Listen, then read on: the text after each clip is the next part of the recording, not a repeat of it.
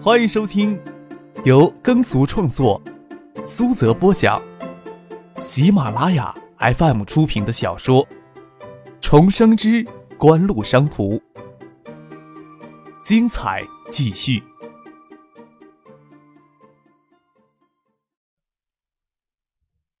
第三百五十一集。你是说要把嘉信电子往里面扯得更深？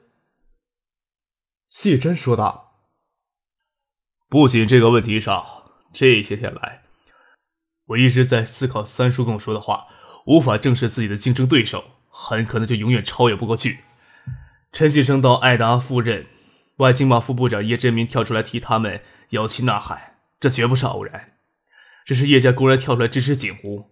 这也是李远湖最终选择让步的主要因素之一。张克与叶家的关系最初是从叶剑斌开始的，但是他与叶家之间的关系之深，似乎也超脱了咱们的想象了。叶振民从去年入秋以来就一直唱亚洲的经济形势，他的观点里有些地方的确值得深思与熟虑的，但是咱们不能因噎废食。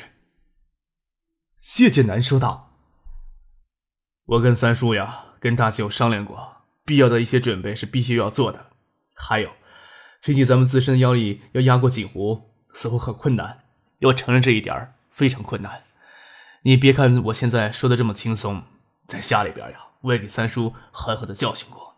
所以你也不要怪我对你说话难听。咱们要将葛明信、葛仁军父子更深的扯进来，但是不能因此将主动权拱手让给他们，就要费一番脑筋。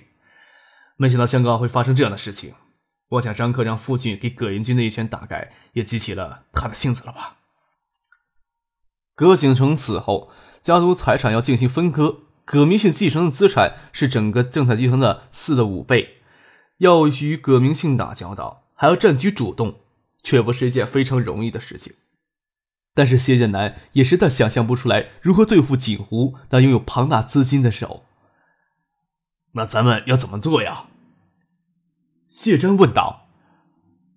葛英军呀，似乎想对嘉信实业在马来西亚异动采取一些措施。按照你的想法，咱们要跟着动的话，可以给其引入歧途呀。哼，他要认他的性子才好呢。谢南压着嘴角笑了起来，说不出的阴翳，又斩钉截铁的说道：“我需要你来配合唱黑脸。”怎么唱？谢真说道：“我知道你鬼主意多，不过我演戏还是有一手。”办公室门中间嵌着一块玻璃，敲出门的窈窕身影，看着门把在扭动。谢剑南知道是陈静，忙走过去帮他开门。陈静对于葛英军满腹意见，之前提前回海州，这次又陪谢剑南到香港，来回奔波也很辛苦。他迟疑的看了看谢剑南与谢真两人，两个大老爷们儿大白天的在办公室反锁着门做什么？谢战歪嘴笑了起来。剑南又不是将一个小姑娘锁在屋里，你担心什么呀？呸！谁管得了他那么多？陈静啐了一口。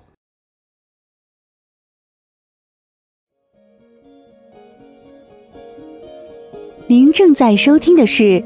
由喜马拉雅 FM 出品的《重生之官路商途》。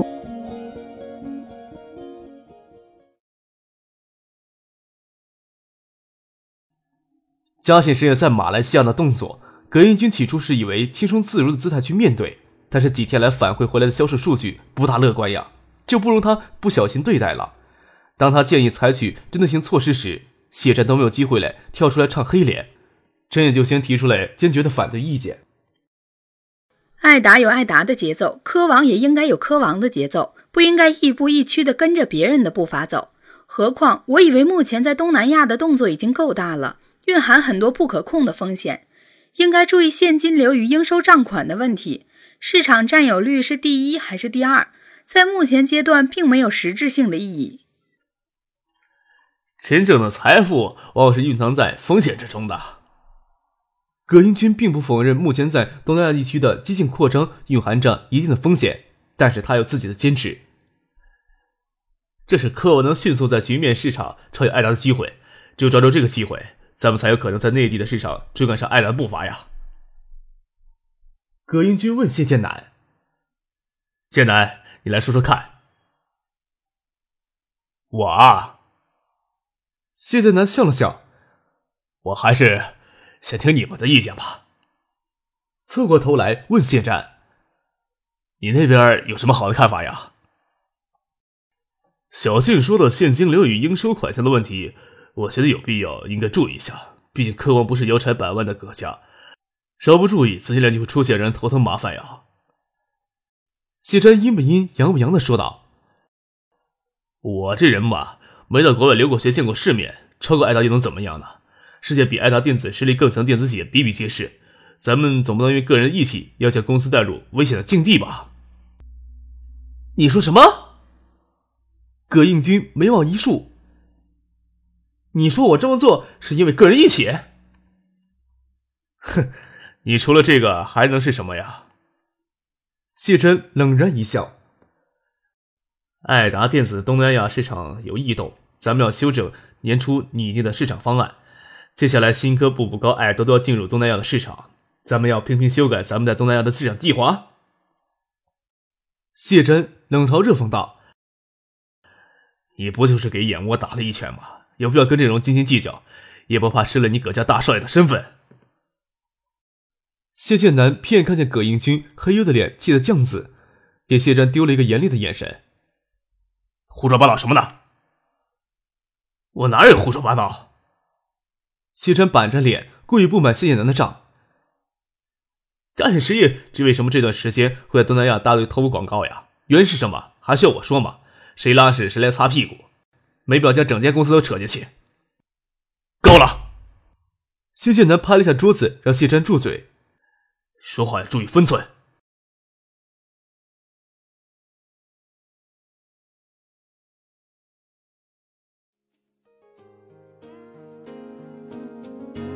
听众朋友，本集播讲完毕，感谢您的收听。